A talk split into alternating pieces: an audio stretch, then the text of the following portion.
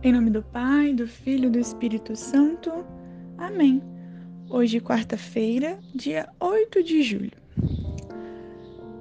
Quero iniciar falando com vocês sobre o quanto devemos recorrer a Nossa Senhora e a sua misericórdia, o quanto ela é nossa advogada e o quanto ela interpela por nós junto a Deus.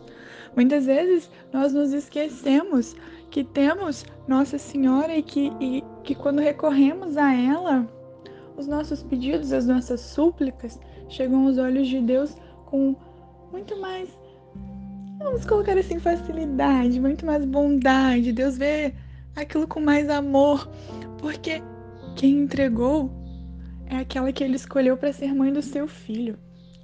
No livro de, de Santo Afonso de Ligório, na Glória de Maria, nos primeiros, é, nas primeiras páginas ele vai falar sobre um título que Nossa Senhora recebe quando a gente reza o Salve Rainha, que é Mãe de Misericórdia. E aí ele vai, né, depois desmembrando a diferença entre rainha e imperatriz, enfim. O que, tudo que ele vai falando é para te, te mostrar o quanto Nossa Senhora se dedica todos os dias para derramar a misericórdia de Deus e a dela sobre os nossos corações. O quanto devemos recorrer a Maria não que não tenhamos dúvidas de que ao entregarmos nossa vida, ao pedirmos para Maria, ela fará.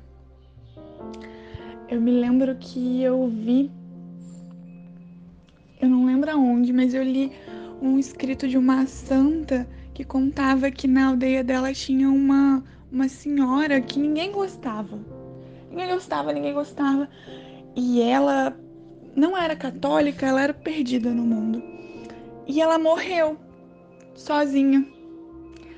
E quando ela morreu, ninguém rezou por ela, nem essa santa que rezava por todas as almas. E aí, assim, eu posso estar contando a história errada, mas o, o que eu quero mostrar para vocês é: um dia essa santa, ela apare... essa senhora apareceu para essa santa, essa senhora estava no purgatório, e ela pediu para que essa santa rezasse por ela algumas missas porque era o que faltava para ela poder chegar ao céu. E aí essa santa pergunta para ela: "Mas como é que você foi salva?" E ela diz que nos últimos segundos da vida dela, ela recorreu a Nossa Senhora e a sua misericórdia. E Nossa Senhora interpelou por ela, levou ela para o purgatório, e não só levou ela para o purgatório, como ainda diminuiu o tempo de purgatório dela. Então, que possamos iniciar já a nossa reflexão recorrendo a Nossa Senhora para nos auxiliar antes que eu me prolongue mais, vamos à nossa reflexão de hoje. Ela está lá na primeira leitura, livro de Oséias, capítulo 10, versículos do 1 ao 3, depois o versículo do, é, 7 e 8, depois o versículo 12. Israel era uma vinha exuberante e dava frutos para o seu consumo. Na medida de sua produção, erguia numerosos altares. Na medida da fertilidade da terra, embelezava seus ídolos. Com o coração dividido, deve agora receber o castigo. O Senhor mesmo derrubará seus altares, destruirá os seus simulcros. Dê certo. Dirão agora: não temos um rei, não temos medo do Senhor. Que poderia o rei fazer por nós? Samaria está liquidada. Seu rei vai flutuando como palha em cima da água será desmatelada a idolatria dos lugares altos, pecado de Israel. Ali crescerão espinhos e abrolhos sobre seus altares. Então se dirá aos montes: cobri-nos, e as colinas: cai sobre nós. Semeai justiça entre vós, e colhereis amor. Desbravai uma roça nova. É tempo de procurar o Senhor, até que ele venha e derrame a justiça em vós. Palavra do Senhor, graças a Deus. Esse, essa primeira leitura, ela é uma leitura dura. Porque Israel estava prosperando. Mas Israel estava prosperando e estava agradecendo, estava com seu coração dividido entre o nosso único Deus e Senhor e os ídolos deles. Eles levantavam altares a esses ídolos, eles adoravam esses ídolos. E muitas vezes na nossa vida, não só quando estamos prosperando, mas na maioria das vezes quando estamos bem, esquecemos de Deus. Esquecemos de agradecer porque quem nos deu a graça foi Ele. Quando conquistamos algo que tanto lutamos para ter, nos esquecemos de agradecer. Coisas simples, coisas muito simples.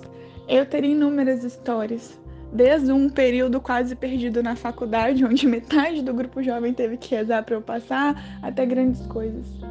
Deus, ele age.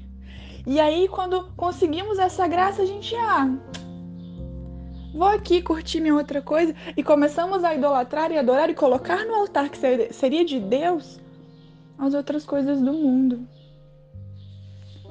E aí, o que esse evangelho quer nos dizer hoje é hora de derrubar esses altares, de jogar esses altares no chão e reconstruir um altar novo, único, exclusivo para Deus. E colocar Deus no lugar onde ele merece, que é o altar, que deve ser um altar na sua vida. Deus deve ser o único a quem você idolatra, a quem você presta culto. A quem você dobra seu joelho, dobra sua vida diante dele. Nenhuma outra coisa ou pessoa merece o lugar de Deus. Então para, devemos parar hoje de idolatrar falsos ídolos, de buscar em horóscopo, em qualquer outra coisa, as facilidades. Devemos carregar a nossa cruz e aceitar que a única pessoa que merece, né? Que a nossa o nosso amor, assim, a nossa dedicação total de, de idolatria mesmo, assim, de colocar no centro é Deus. A Maria, prestamos outros cultos. Amamos Maria, veneramos Nossa Senhora. Mas é isso é uma outra história, é um outro culto que a gente presta. Enfim, não vou entrar em detalhes porque esse podcast está se alongando. O que eu quero deixar para vocês hoje é para Israel de ter o coração dividido entre o mundo e Deus. Eu estou vivendo a mesma quarentena que vocês, eu sei o quanto é difícil se manter constante na vida, quem dirá aqui na quarentena onde nós não temos o nosso auxílio, que é a Eucaristia a Santa Missa presencial. Mas é hora de tentarmos e de nos esforçarmos com todas as nossas forças e de pedirmos a graça de Deus para não mais estarmos divididos para termos um coração só e um coração que só se dedique a Deus. Glória ao Pai, ao Filho e ao Espírito Santo, como era no princípio, agora e sempre. Amém. Um santo dia a vocês. Que vocês possam aproveitar esse dia e meditar durante todo esse dia aquilo que Deus nos deixou no Evangelho de hoje, na liturgia. Em nome do Pai, do Filho e do Espírito Santo. Amém.